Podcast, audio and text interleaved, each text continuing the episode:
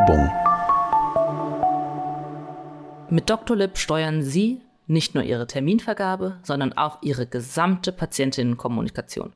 Strukturiert, sicher und genau nach Ihren Anforderungen. Vereinfachen Sie jetzt Ihren Praxisalltag. Mehr auf info.drlip.de.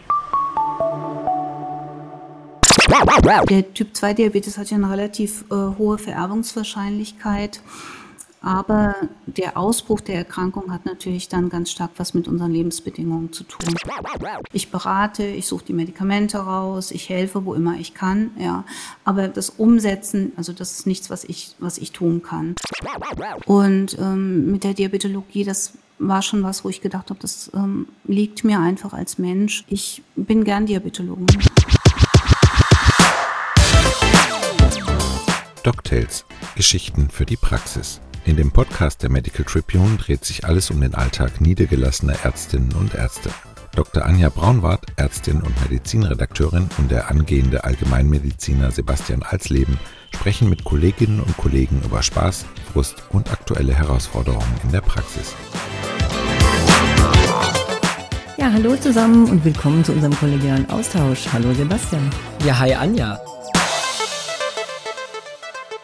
Bevor wir jetzt mit unserem Gast hier starten, ähm, möchte ich dich aber auch einmal mal kurz vorstellen. Du bist ja auch seit Anfang an Teil unseres Redaktionsteams hier im Podcast gewesen und jetzt dürfen wir beide hier das Ganze moderieren. Ähm, falls sich jetzt unsere Zuhörerinnen und Zuhörer fragen, wer bist du denn eigentlich? Vielleicht nur ganz kurz ein paar Infos. Du hast ja auch acht Jahre traumatologisch gearbeitet und äh, lange, lange als Notärztin ähm, auch, das hast du mir erzählt und ähm, hast auch eine Verbindung zu unserem heutigen Gast. Jetzt bist du Medizinjournalistin für die MT und auch fürs ZDF. Und ähm, ja, ich freue mich auf die Folgen mit dir, die jetzt kommen. Aber jetzt erstmal zu unserem Gast. Ja, ich freue mich auch. Und wir begrüßen heute Dr. Alice Lange, Diabetologin, niedergelassen in Frankfurt. Wir beide haben zusammen vier Jahre lang uns die Nächte in einem Haus der Maximalversorgung um die Ohren geschlagen. Hallo Alice. Hallo, danke für die Einladung. Ja, hi Alice. Ähm, Diabetes ist ja ein, ein Riesenthema und wird auch immer präsenter, äh, auch in Deutschland. Und ähm, wir freuen uns sehr, dass du heute dabei bist und ähm, mit uns darüber sprichst. Es gibt ja auch viele Überschneidungen zu der Hausarztpraxis. Und ja, vielleicht kannst du uns einfach mal einen Einblick in deinen Praxisalltag geben. Wie sieht denn der aus? Wir haben ja in ungefähr in den 80er Jahren hatten wir ungefähr 450.000 Typ 2 Diabetiker in Deutschland zum heutigen Zeitpunkt. Das weiß man nicht so genau, weil es eine sehr große Dunkelziffer gibt, aber wir vermuten zwischen 8 bis 10 Millionen. Also ich bin Internistin von Haus aus und mit einer Zusatzweiterbildung unter anderem in Diabetologie und bin rein als Diabetes, also als Diabetologin tätig. Ähm, meine Praxis ist in dem Stadtzentrum von Frankfurt an einem kleinen Krankenhaus, da einem Ärztehaus. Und ich bin in der Praxis selber aber alleine tätig. Direkt mal eine Frage zu Anfang. Du hast ja gesagt, dass äh, 1980 die, die Fallzahlen so viel geringer waren. Glaubst du, das liegt einfach auch, weil wir besser diagnostizieren? Oder glaubst du, es ist wirklich der Lebenswandel? Also ich denke beides, ja. Also früher war es ja so gewesen, dass äh, die Diagnose des Typ-2-Diabetes ja häufig anhand der Folgeerkrankungen gestellt wurde. Sprich, die Patienten kamen ins Krankenhaus mit dem Herzinfarkt, mit dem Schlaganfall, mit anderen Problemen. Und dann hat man angefangen, nach den Ursachen zu suchen und hat dann eine Diabeteserkrankung äh, gefunden, die zu diesem Zeitpunkt ja sicherlich schon viele Jahre bestanden hat. Das Zweite ist aber, und da kann man ja auch international sich das Ganze anschauen, dass äh, natürlich unsere Lebensbedingungen damit ganz stark was zu tun haben. Der Typ-2-Diabetes hat ja eine relativ äh, hohe Vererbungswahrscheinlichkeit. Aber der Ausbruch der Erkrankung hat natürlich dann ganz stark was mit unseren Lebensbedingungen zu tun. Also mangelnde Bewegung, äh, ungünstige Ernährung, Gewichtsthematik. Was hast du denn für eine Verteilung, Alice, Typ 1, Typ 2 bei dir in der Praxis? Ähm, also ich habe ungefähr 30 Prozent Typ 1 Diabetes-Patienten und ungefähr 70 Prozent Typ 2 Diabetes-Patienten. Da haben wir doch eigentlich auch immer so schöne Vorurteile. Gelten die noch? Typ 1 Diabetiker sind dünn, drahtig, sportlich. Typ 2, hm, faul, dick, Bewegungsmuffel. Typ 2 Diabetes ähm, wird eigentlich jetzt zunehmend mehr verschieden auch diagnostiziert, weil äh, wir es früher uns ja auch einfach gemacht haben. Wir haben quasi gesagt, alles, was nicht Typ 1 Diabetes ist, nennen wir Typ 2 Diabetes. Und das ist schon so, dass eine große Anteil der Typ 2 Diabetes Patienten, ich würde mal sagen 75 bis 80 Prozent, ähm, diesem klassischen Bild des Typ-2-Diabetes entsprechen, also übergewichtig, Hypercholesterinämie, Hypertonie, ähm, eine relativ hohe Taillenweite und diese Dinge mehr. Aber es gibt sicherlich Untergruppen, das sind die ganzen Modi-Typen oder auch andere Typ-2-Diabetes. Äh, Patienten, die einfach relativ schnell einen Insulinmangel haben, der sicherlich jetzt nicht durch diese klassische Typ-2-Diabeteserkrankung zu erklären ist. Ich habe da den größten Respekt vor, dass du das machst, weil äh, sowohl Typ 1 als auch Typ 2 Diabetikerinnen und Diabetiker habe ich in der Praxis so das Gefühl, die Typ 1er, die Jungen, gerade wenn die so vom Kinderarzt zur Hausarztpraxis wechseln und wir die übernehmen, sind ganz, ganz häufig total incompliant. Mhm. Also ohne jetzt, es gibt natürlich wirklich viele, die das auch gut machen, aber äh, das ist die eine Gruppe, wo ich mir denke, die Adherenz ist super schlecht und schwierig und bei den Typ 2 Diabetikern auch gefühlt, man redet und redet und die versuchen es natürlich auch, aber das Endergebnis ist dann leider doch keine Lebensstiländerung. Ähm, deswegen, wie gehst du damit um?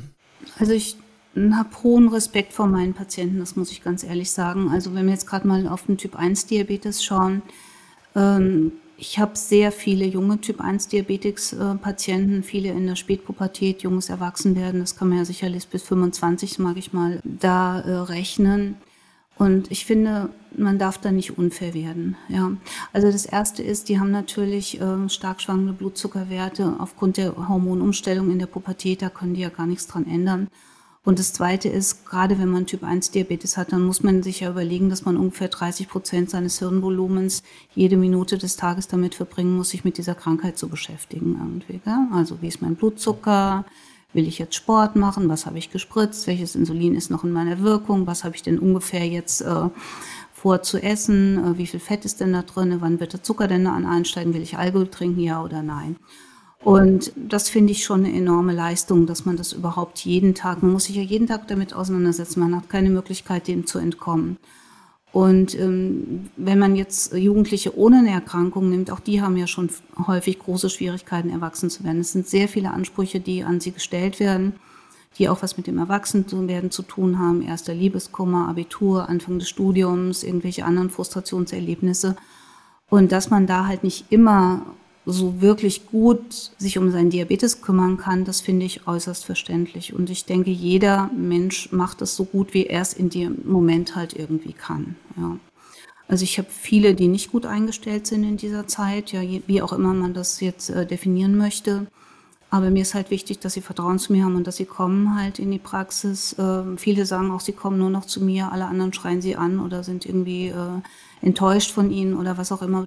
Ich habe viele Patientinnen und Patienten, die sagen, nee, zu dem Diabetologen gehe ich nicht mehr, weil der sagt mir, ja, sie sind einfach auf Deutsch gesagt zu, zu fett und müssen abnehmen. Mhm. Oder mhm. ähm, gut, wenn du weiter so machst, dann bist du in zehn Jahren tot. Sowas kannst du natürlich nicht machen. Was macht dir so im, im Alltag am meisten Spaß als Diabetologin? Was ist so das, wo du sagst, boah, das ist voll mein meins? Also ich betreue sehr viele Schwangere, das macht mir immer viel Spaß irgendwie. Das ist natürlich auch eine, eine, eine begrenzte Zeit, in der das, äh, der Diabetes da auftritt und es ist ja auch immer damit motivierten Patienten zu tun haben.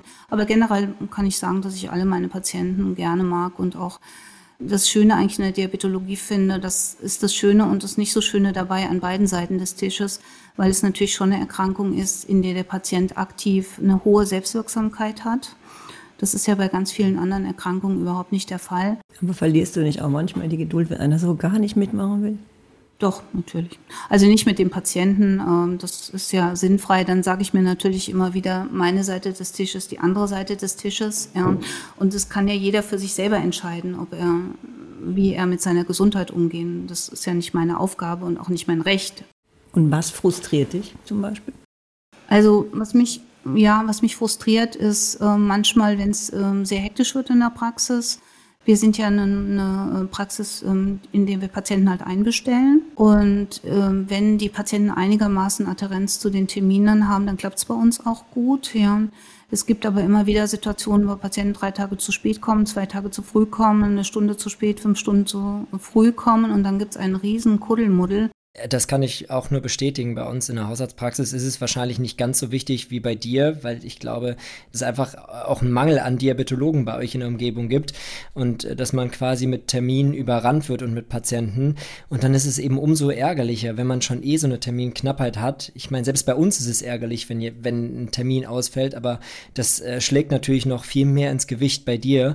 Ähm, und es ist so ärgerlich, weil jemand, der vielleicht die Hilfe bräuchte, dann eben dann noch keinen Termin bekommt. Ja, also ich habe tatsächlich in Vorbereitung äh, dieses Gespräches heute noch ein bisschen Recherche betrieben, weil das eine ist natürlich das, was ich subjektiv fühle, ja. Aber also mit einer schnellen Recherche habe ich gesehen, dass also 15 Prozent aller Facharzttermine nicht wahrgenommen werden. Ja, das ist natürlich eine enorme Zahl irgendwie. Ja. Also und in, in 2023 haben im Saarland sind ein, in einem Quartal 21.000 Facharzttermine nicht wahrgenommen worden. Ja. Auch selbst die, die über die Termin, äh, Terminvermittlung der, der KV gegeben wurden, also wo Leute wirklich aktiv angerufen haben, sich einen Notfalltermin haben geben lassen, auch die werden zu einem hohen Maße nicht wahrgenommen dann. Was auch unfair ist gegenüber den anderen Patienten. Also für mich ist es ein Problem, weil es natürlich auch ein wirtschaftliches Problem ist irgendwie, ja. Aber fast noch ärgerlicher finde ich es eigentlich für die Patienten, die einen Termin haben wollen und die ähm, dann keinen bekommen können und dann kommt einfach, kommen die Patienten nicht, ja. Aber wir sind eine relativ kleine Fachgruppe und haben natürlich ein Wahnsinnspatientenaufkommen gegen uns gegenüber. Ja, ist bei uns in der Umgebung auch so. Also äh, Termine beim Diabetologen sind wirklich äh, sehr, sehr schwer zu bekommen. Und also es klingt jetzt so böse, aber vor allen Dingen auch bei einem, bei einem guten Diabetologen, der es nach langjähriger Tätigkeit immer noch sich bewahrt, irgendwie auch menschlich zu sein. Aber wann schickst du denn Sebastian überhaupt zum Diabetologen? Wann bist denn du am Ende mit deinem Latein, was Diabetes betrifft? Tatsächlich stelle ich fast alle Patienten einmal diabetologisch vor. Also ähm, klar schließen wir die auch bei uns ins DMP-Programm ein, ähm, aber ich sehe mich da eher als quasi begleitende Funktion. Das heißt, eben weil die Termine so rar gesät sind, ähm, die Patienten einfach zu begleiten. Das ist natürlich, kann ich einen Patienten rein vom vom Fachlichen her oder auch vom Nachlesen dann äh, einstellen. Das ist nicht das Problem und die Werte kontrollieren. Aber ich finde das vermessen, wenn, wenn man nicht noch den Experten mit ins Boot holt, weil dafür ist er ja da. Und natürlich, wenn jetzt jemand irgendwie an der Grenze ist mit dem HB1C und er kratzt so irgendwie äh, vielleicht im Prädiabetes, dann äh, machen wir das noch selber. Aber alles, was darüber hinausgeht und es ist ein ähm, diagnostizierter Diabetes, egal ob jetzt Typ 1, Typ 2, äh, die gehen alle einmal über den Diabetologen und wir sind da relativ engen Kontakt mit unseren Diabetologinnen und Diabetologen und äh, die geben dann auch meistens Rückmeldungen und sagen dem Patienten, ja, das können Sie jetzt erstmal beim Hausarzt ähm, kontrollieren lassen, wir stellen Sie jetzt mal so ein und wenn ich dann nicht mehr weiter weiß, ähm, dann stellen wir sie halt nochmal vor. Ich weiß nicht, wie du dazu stehst, Alice. Also das ist ehrlich gesagt ähm, im Diabetesbereich Genau wie im richtigen Leben. Ja.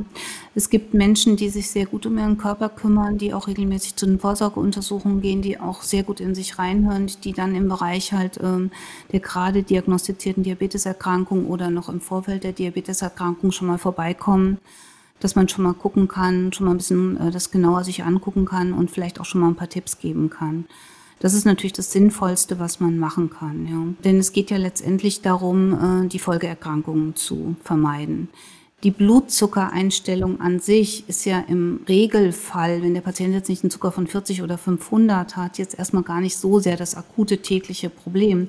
Das Problem sind ja die Folgeschäden an den Gefäßen. Man muss sich ja auch darüber im Klaren sein, dass gerade im Bereich des Typ-2-Diabetes das ja Diagnosegrenzen sind, die mehr oder weniger willkürlich gesetzt sind. Also der Patient hat ja nur, weil er, also wir Diabetologen sagen, Blutzuckernüchternwert über 126, Blutzuckerzugfallswert über 200 oder ein HbA1c von 6,5 heißt für uns Diabetes. Das sind die Diabetes-Diagnosekriterien. Aber natürlich hat der Patient mit einem HbA1c von 6,4 und einem Blutzucker von 125 äh, auch schon ein Problem. Also das ist ja ein schleichender Prozess, der halt irgendwann hat man mal den Vlog eingeschaltet geschrieben und hat gesagt, so ab dem Zeitpunkt nennen wir es jetzt nicht mehr Glukosetoleranzstörung, sondern Diabetes. Aber am Ende des Tages ist das natürlich ein schleichender Prozess, der ähm, Probleme bereitet, dann schon viele Jahre lang. Und da ist es so, je, je, früher der Patient sich meldet, desto besser kann man das natürlich äh, schon mal ein bisschen eingrenzen, ihm schon mal Tipps geben. Und aber leider ist es natürlich so, wie ich sagte ja schon, wie überall im Leben gibt es natürlich auch die Patienten, die ganz klare klinische Probleme haben. Ja, also wahnsinnig viel Durst. Ich sehe manchmal Leute, die sagen, ja, ich habe zwölf Liter pro Tag getrunken, ja, habe halt gedacht, es ist so heiß draußen, ja, starke Gewichtsabnahme. Entzündungen, Sehverschlechterung, viel Urin, ja, die dann halt kommen im HbA1c von 15 oder 16 und Blutzucker von 600 und den haben sie bestimmt auch nicht erst seit gestern, ja. Werbung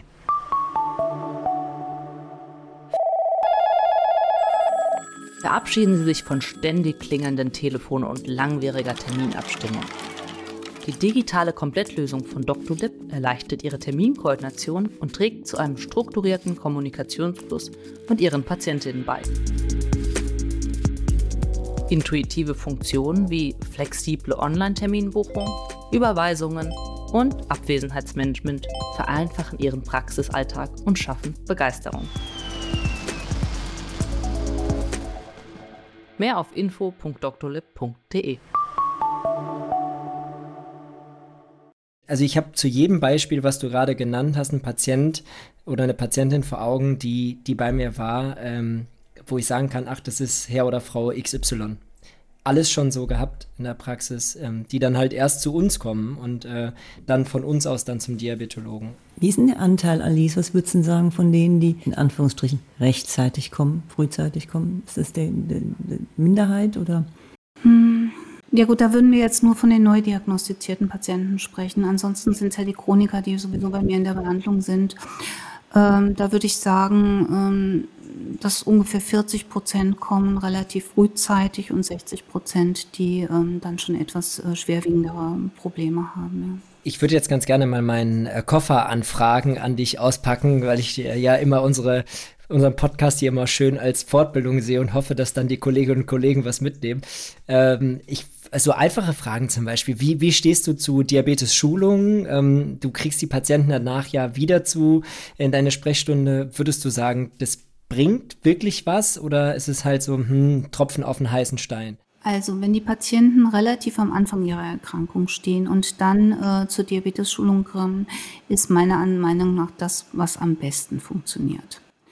Weil sie äh, mit einer neuen Situation konfrontiert sind, äh, dass sie überhaupt zum Hausarzt gegangen sind, dann nochmal zum Diabetologen gegangen sind, zeigt ja doch, dass sie motiviert sind.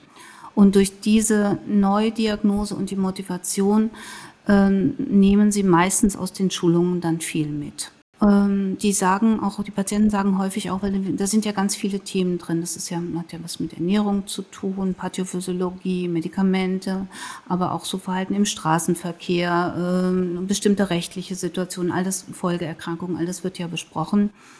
Und ähm, das ist schon eine Wissensvermittlung und es sind ja normalerweise Gruppenschulungen. Das heißt, entsteht im Idealfall auch, weil das ja immer wieder die gleichen Patienten sind, auch so eine Gruppendynamik, wo die sich auch gegenseitig dann nochmal äh, helfen und auch unterstützen. Äh, wenn die Patienten weiter fortgeschritten sind in ihrem Krankheitsverlauf und jetzt nicht eine Therapieumstellung hatten, sagen wir mal jetzt von Tabletten auf eine Insulintherapie, dann kann man die schon auch nochmal motivieren, eine Schulung zu machen. Viele sagen aber auch, ach, ich hatte schon so viele Schulungen, ich weiß alles, was ja nicht stimmt, ganz offensichtlich. Ja. Ähm, ich äh, glaube nicht, dass mir das noch was bringt. Ich überrede da auch niemanden. Nutzt du denn dann Apps, also für, für Patienten? Ich meine, durch die ganzen Digas, die jetzt alle kommen oder schon auf dem Markt sind, nutzt du da welche? Also ehrlich gesagt, mit diesen Digas, das ist so ein, ein relativ heikles Thema oder ein Thema, das für wenig Freude sorgt im Moment. Ähm, ich persönlich ähm, habe keine bis jetzt. Ich habe mich mit dem Thema noch nicht weiter beschäftigt, obwohl wir viele Dinge in der Praxis haben, die schon eher technikaffin sind. Was ich glaube, uns alle ein bisschen ärgert, ist, dass wir teilweise ja für 50 Euro im Quartal die Patienten betreuen, ja, inklusive aller Kosten. Und die Digas ja teilweise 150, 180 Euro pro Quartal bekommen. Halt. Das finde ich unverhältnismäßig, muss ich sagen. Ja, auch mal eine, eine, eine schön politische Meinung finde ich auch wichtig, das mal zu sagen. Ja, nur nicht alles, was neu ist, ist unbedingt auch besser. Ne? Also ähm, wo ist da die Verhältnismäßigkeit? Glaube schon, dass es, ähm, dass es irgendwie gut, zum Teil gut durchdacht ist. Aber ich finde, man müsste natürlich auch äh, dann äh, die, die, die Anwender entsprechend halt auch ähm, damit ins Boot nehmen. Und das passiert mhm. ja nicht halt irgendwie. Und auch motivieren, ne? dass man, dass ja. man das mit, mit Office genauso wie mit, mit der digitalen Sprechstunde bei uns. Ja. Äh, das ist, das ist schön und gut, aber wenn du dann nur die Hälfte für bekommst und die Patienten, also das, das macht dann ja auch keinen Spaß, sich dann da einzuloggen und die Patienten zu betreuen und vielleicht noch eine engere Patientenbetreuung für zum Beispiel Hausbesuchspatienten und so weiter zu sorgen. Ne? Also das ver verstehe ich, sehe ich auch so. Fordern eure jüngeren Patienten das nicht zunehmend ein? Nee. Also was wir halt haben, das hat, da haben wir relativ früh angefangen zu Beginn von Corona.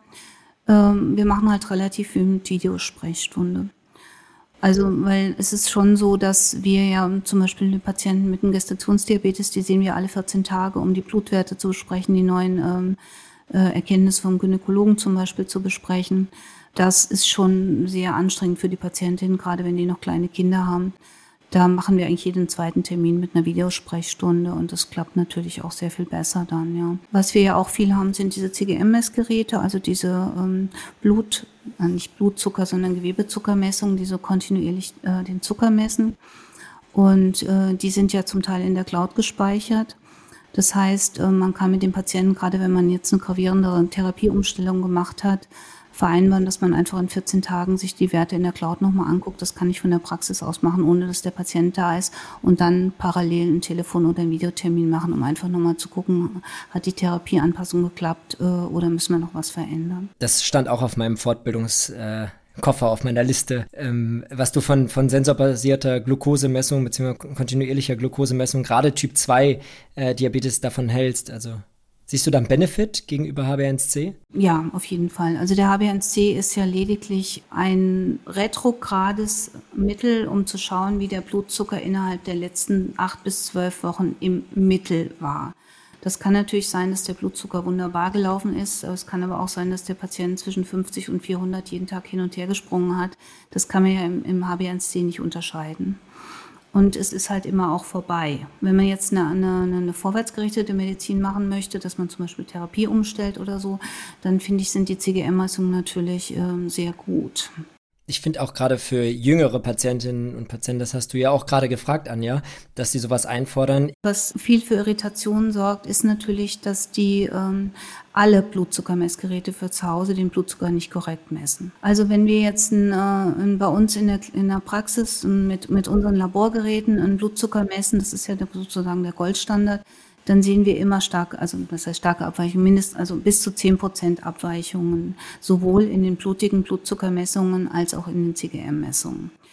Äh, das muss man den Patienten sagen, weil die das häufig ganz aufgeregt sind. Die messen dann zu Hause den Blutzucker blutig und ähm, manchmal sogar aus demselben Blutstropfen und derselbe Charge der äh, Teststreifen, also im selben Döschen und haben dann drei oder vier verschiedene Ergebnisse raus und sind dann halt ganz äh, zu Recht irritiert. Ja. So, wenn die das jetzt machen und nehmen eine CGM-Messung dazu, das ist ja keine Blutglukosemessung, sondern eine, eine Blutgewebemessung. Ja? Der, der Sensor liegt ja nicht im Blutgefäß. Das heißt, ich habe dann ja sowieso noch eine zeitliche Verzögerung, gerade wenn der Blutzucker nicht stabil ist. Also wenn ich jetzt zum Beispiel ein Glas Orangensaft trinke, dann habe ich einen relativ schnellen Anstieg des Blutzuckers, aber einen verzögerten Anstieg des äh, Gewebezuckers. Und dazu kommt natürlich noch, dass ich ja zwei Systeme da miteinander vergleiche, die sowieso beide in sich nicht 100 Prozent korrekt messen. Und das kann zu großer Irritation äh, bei Patienten äh, sorgen. Gerade bei Patienten, die so sehr genau ein bisschen anarkastisch sind, die können das dann gar nicht begreifen. Für die ist es manchmal ein Riesenstress dann. Was hältst du denn davon als Lifestyle-Objekt? Weil ich sehe das immer häufiger, äh, gerade jetzt im, im Bereich Social Media und äh, bei den Influencern, dass sie sich auch so ein Gerät holen und dann quasi daran sich optimieren. Das, das ist ja eigentlich ein System, die Glukoseregelung in unserem Körper, was ja in sich eigentlich funktioniert. Also meiner Meinung nach ist das Quatsch, aber äh, ich bin mal gespannt auf deine Meinung als Expertin. Also ich finde, die Patienten können, oder es sind in dem Fall keine Patienten, sondern einfach Menschen, die da ein Interesse dran haben, ich würde es nicht dauerhaft machen, aber mal für 14 Tage einfach, dass man für sich mal gucken kann, wie reagiere ich denn auf dieses oder jenes Lebensmittel. Äh, häufig ähm, erklären wir ja irgendwas, äh, was vielleicht ein bisschen ungünstig ist, wäre zu essen. Patienten können sich das aber nicht wirklich vorstellen und ähm, dass man dann für sich mal sagt, okay, probier das mal für 14 Tage aus, guck mir das mal an. Das finde ich, kann einem ja nur bereichern, wenn, wenn es nicht sowieso aus dem Rest der Essstörung kommt, ähm, Richtung Anorexie oder ähnliche Dinge, dann würde das eventuell das ja nur noch verstärken, das stimmt. Stichwort Essstörung. Gibt es denn jetzt viele Patienten, die nach der Abnehmspritze fragen, anstatt selber was zu tun? Oh, jetzt machst du ein Thema auf, Anja. das sind ja keine neuen Medikamente. Ja? Ähm, die helfen schon dem Patienten beim Abnehmen, aber sie sind natürlich für viele Patienten, die das erste Mal seit vielen, vielen Jahren auch wieder mal eine Möglichkeit, aktiv wirklich etwas zu sehen, was sich auch verändert. Und wir sehen ja doch viele Patienten, die stark übergewichtig sind. Also da reden wir jetzt Body Mass Index 40, 50 und jetzt hatte ich einen Body Mass von über 70. Ja. Wenn jemand 1,50 Meter groß ist und wiegt 190 Kilo, dann ist jede Idee, stellen Sie mal Ihre Ernährung um und bewegen sich mehr. Die läuft ja ins Leere. Ja. Das heißt, diese Patienten profitieren auf jeden Fall, denke ich, von diesen Medikamenten. Das eine ist, Problem ist, diese Medikamente sind natürlich absolut spaßbefreit. Ja. Die sind sehr unangenehm in den Nebenwirkungen. Die machen gerade am Anfang Oberbauchbeschwerden, irgendwie manchmal Durchfallen, manchmal Obstipation, eine ständige Übelkeit, irgendwie so metallischen Geschmack im Mund und auch bis zu 25 Prozent der Patienten haben Erbrechen darunter. Das bessert sich äh, nach so drei bis vier Wochen, aber es ist trotzdem kein Medikament, das jetzt ganz äh, nebenwirkungsfrei ist. Das bleibt meistens so, dass, die, dass man ständig damit übel, also mit so leichter Übelkeit zu kämpfen hat. Viele Patienten sind allerdings so gequält von ihrem starken Übergewicht, dass sie durchaus bereit sind, diese Nebenwirkungen äh, in Kauf zu nehmen. Das Problem, was ich sehe, ist einmal, ähm, die sind ja relativ teuer, gemessen an anderen Medikamenten, die wir zur Verfügung haben. Und ähm, es scheint sich im Moment abzuzeichnen, dass man die doch dauerhaft nehmen muss. Ja, also es scheint nicht so zu sein, dass man die mal für drei Monate nimmt, nimmt was weiß ich, 10, 20 Kilo ab irgendwie, setzt sie dann ab und kann das Gewicht halten. Die allermeisten Patienten nehmen wieder zu, wenn die Medikamente abgesetzt werden. Ja. Das ist das eine Thema. Und das zweite Thema wird natürlich ein gesellschaftliches und politisches Thema werden. Denn wir haben ja ungefähr 60 Prozent der Bevölkerung, die übergewichtig sind und oder adipös sind. Ja wahnsinnig teure Medikamente, diese Riesenpatientengruppe, dass schon die Frage ist, wie das letztendlich finanzierbar wird. Glaube ich auch, dass es ein Riesenproblem ist, was ich in der, in der Hausarztpraxis jetzt viel viel gesehen habe oder immer mehr äh, vorkommt, sind tatsächlich Magen-Bypass-OPs bei BMIs über 40 und vor allen Dingen extrem junge Menschen. Also das ich meine, ich bin, so lange bin ich ja noch nicht im Geschäft, aber ich bin ja quasi in Haushaltspraxis auch aufgewachsen und habe das immer am Mittagstisch quasi mitbekommen. Und das war, glaube ich, früher nicht so. Also pro Woche bestimmt habe ich zwei Gespräche für äh, eine bevorstehende Magen-Bypass-Operation, wo die Patienten Befunde anfordern, wo wir dann nochmal Laboruntersuchungen machen müssen. Das finde ich auch mal ganz toll. Wir machen die Laboruntersuchungen für die Klinik und liefern quasi alles, damit sie dann operieren können. Ähm, wie, wie, siehst du das? Ähm, und äh, ist das für dich als Diabetologin auch relevant, dass du ähm, auch in so eine Richtung berätst? Auf jeden Fall. Also ich finde, ähm, dass wir eigentlich da in Deutschland ein System ist, das recht verantwortungsvoll mit dieser Situation umgeht. Die Patienten müssen ja doch, wie du gerade sagtest, eine ganze Reihe an Vorbefunden ähm, anfordern. Ähm, unter anderem eigentlich auch immer ein psychologisches äh, Gutachten. Denn Patienten, die eine schwere Essstörung haben, also Binge-Eating oder sowas, die sind ja eigentlich für diese äh, Form der Therapie äh, nicht geeignet. Ähm, ich und meistens fordern die Kliniken ja auch, dass bestimmte Therapie, konservative Therapieversuche zum Beispiel mit GLP-1-Analog vorher stattgefunden haben, Ernährungsberatung, psychologische Beratung, eine ganze Reihe an weiteren internistischen Voruntersuchungen, bevor diese Operationen durchgeführt werden. Denn letztendlich muss man ja fairerweise sagen, ist ja im Moment jetzt nur noch der Sleeve-Magen oder die, ähm, der Magen-Bypass wird ja noch operiert. Also an anderen weniger invasiven Verfahren wurden ja nach meinem Kenntnisstand verlassen. Das heißt, der Patient bekommt ja ein Organ operiert, was das ja eigentlich gesund ist und unumkehrbar operiert. Ja. Und ich finde, das ist eine Entscheidung, die man treffen kann, äh, die man aber nicht leichtfertig treffen darf. Und die Patienten müssen natürlich wissen, dass sie ihr Leben lang damit zu tun haben. Also sie haben einen sehr kleinen Restmagen, sie können bestimmte Komplikationen bekommen, Spätdumping, Frühdumping, alle diese Dinge. Und sie müssen ja ihr Leben lang Supplemente nehmen auch. Quick and Nerdy steht an. Ja, das ist eine Rubrik, auf die wir dich nicht vorbereitet haben, mit ein paar kurzen Fragen, auf die du nur mit einer der beiden Antworten antworten darfst. Mach ja, ich. Quick and Nerdy. Geht los mit, behandelst du lieber Typ 1 oder Typ 2 Diabetiker? Typ 1. Erklärst du lieber Spritzen oder Tabletten? Tabletten. Verwendest du selbst lieber Zucker oder Süßstoff? Keins. Sensor am Arm oder mehrfach täglich messen? Sensor. App oder Papier? App. Diabetiker oder Mensch mit Diabetes? Menschen mit Diabetes. Pumpe oder Pen? Pumpe. Und Apfel oder Birne? Birne. Ja, super, danke. Gerne. Oh, da waren viele, viele spannende Sachen dabei. Ähm, erstmal Apfel oder Birne? Wieso die Birne? Das habe ich jetzt einfach vom Körpertypen her gedacht, weil der Apfel ist ja derjenige, der ein bisschen dickeren Bauch hat und das ist ja das äh, ungünstige Fett. Die Birne sind die Damen manchmal nicht ganz so adrett, äh, fühlen sich nicht so adrett, aber es ist ja, hat ja keine größere klinische Bedeutung. Ja, es, es war auch zweideutig gemeint tatsächlich. Ich habe das hinzugefügt, deswegen frage ich auch direkt danach. Ich finde es nämlich immer schwierig, wenn die Patientinnen und Patienten mich fragen nach zum Beispiel Obst. Ich weiß nicht, vielleicht kannst du uns Hausärzten da auch noch mal uns einnorden, ähm, weil natürlich wir beraten alles, was gesund ist quasi und ähm, quasi in einer gesunden Ernährung steht nichts im Wege, auch nicht für den Diabetiker. Wir machen ja diese Artentests auf Nahrungsmittelunverträglichkeiten. Und eine relativ häufige Nahrungsmittelunverträglichkeit ist die Fructose, ja? also Fruchtzuckerunverträglichkeit. Sodass diese Patienten eigentlich genau das Obst äh, nicht essen dürfen, das wiederum die Diabetespatienten eher essen sollten. Ja? Also ähm, in, ähm, zum Beispiel in Bananen und Trauben ist relativ viel Glucose, also Zucker drin. Das ist dann eher ein bisschen ungünstig für Diabetespatienten, wiederum günstig für Fructose. Malabsorptionspatienten wären zum Beispiel so Sachen wie Beeren, also alle Beerenfrüchte, Papaya zum Beispiel, die haben relativ wenig äh, Glucose, dafür mehr Fructose. Die sind dann wiederum besser geeignet für die ähm, Diabetespatienten. Das heißt aber, den Diabetikern rätst du dann mal dringend von Bananen ab.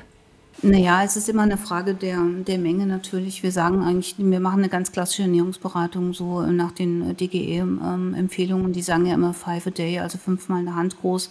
Und äh, wir sagen halt immer mindestens dreimal Gemüse und zweimal Obst. Keine Säfte. Säfte sind immer extrem ungünstig. Ähm, auch keine also wenn da jetzt man Orangensaft kauft und da steht kein Zuckerzusatz, dann heißt das nur, dass in das ohne dieses brapsöse Getränk nicht noch extra Zucker reingekippt haben, ja. Aber äh, Säfte, insbesondere zwischen der Mahlzeit getrunken, machen halt so einen Schießen durch den Blutzucker sofort nach oben. Wir sagen immer lieber das Obst essen dann. So empfehle ich das tatsächlich auch den Patienten. Ich sage auch immer, alles, was quasi schmeckt und nicht in großen Mengen verzehrt wird. Wenn Ihnen die Banane schmeckt, dann nehmen Sie lieber die Banane als irgendwie einen Fruchtsaft oder, äh, oder eine Gummibärenpackung. Und ähm, ich glaube, der verantwortungsvolle Umgang ist da eher das Stichwort, oder? Und so, so handhabe ich das. Deswegen fand ich das so spannend, deine Meinung dazu. Also es ist natürlich auch immer günstig, gerade wenn es wirklich darauf ankommt, dass die Werte stimmen, jetzt zum Beispiel bei den Schwangeren, ja, dann empfehle ich halt immer, Obst nicht alleine zu essen, sondern mit einem kleinen Eiweiß- oder Fettanteil zu essen, also mit ein bisschen Quark, Käse oder irgendwas, weil durch diesen Eiweiß- und Fettanteil der Nahrung äh, kommt es zu einem deutlich langsameren Blutzuckeranstieg, als wenn man jetzt insbesondere auf leeren Magen halt äh, Zucker isst. Ja. Ich fange jetzt auch mit dem Ernährungsmedizin an, weil ich es einfach, ein, ich glaube, viel von der eigenen Motivation schon mache, aus dem eigenen Interesse, aber ich finde, es ist einfach total wichtig für jegliche, ähm, sagen wir mal, Gesellschaftserkrankungen, die ja einfach immer weiter fortschreiten. Und deswegen ähm, ist das ein Appell an alle Hausärztinnen und Hausärzte da draußen, die jetzt zuhören, sich da einfach weiterzubilden. Also, ähm, weil, wie gesagt, ihr Diabetologen habt schon so viel zu tun. Ähm, da, da, müssen wir einfach, glaube ich, auch nachlegen ähm, als Hausärzte. Wie machst du das mit den Diabetesassistentinnen und Assistenten? Also äh, wie viel, wie hoch ist dein Anteil an, an Ernährungsberatung und an Diabetesberatung? Wie viel machen die ähm, Assistentinnen und Assistenten in der, in der Praxis? Ich habe eine Ernährungs-, also eine Diabetesberaterin, jetzt keine Diabetesassistentin. Und also die Schulung macht sie weiter überwiegend und die Ernährungsberatung ähm, auch, weil dafür habe ich gar keine Zeit. Ja. Mal eine provokante Frage. Du wirkst ja immer noch sehr motiviert, aber ist es nicht manchmal langweilig, nur eine Erkrankung zu behandeln? Oder die zwei Gesichter einer Erkrankung? Nee, eigentlich nicht. Also das hat vielleicht auch ein bisschen was damit zu tun, was wir vorhin schon gesagt haben, dass wir so viele Jahre in so einer Akutklinik gearbeitet haben. Ich habe ja insgesamt, äh, lass mich überlegen, 15 Jahre Akutmedizin gemacht irgendwie. Ja. Und ähm, mit der Diabetologie, das war schon was, wo ich gedacht habe, das ähm, liegt mir einfach als Mensch. Ich kann nachts gut schlafen, ja, weil ich keine Sorgen mache, irgendwas ganz Akutes irgendwie äh, übersehen zu haben. Und ähm, ich bin gern Diabetologin, ja. Das klingt für mich nach einem sehr schönen Schlusswort. Sebastian, was meinst du? Ja, total. Also ich könnte noch stundenlang weiterfragen, aber das ist ja immer so bei jeder Podcast-Folge. Ähm, ja, vielen, vielen Dank, Alice. Ich habe sehr gerne sehr viel mitgenommen. Ich hoffe, die Zuhörerinnen und Zuhörer auch. Ja, ich sage, bleib weiter so motiviert.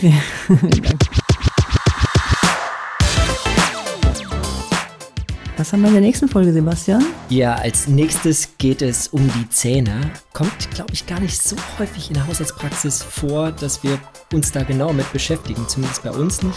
Klingt spannend, ich freue mich drauf. Ich mich auch. Dann sagen wir für heute Tschüss. Bis zum nächsten Mal.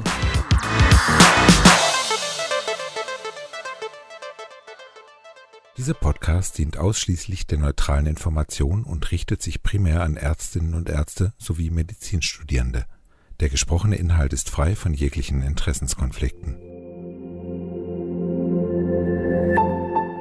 DocTales, ein Produkt der Matrix Group. We care for Media Solutions.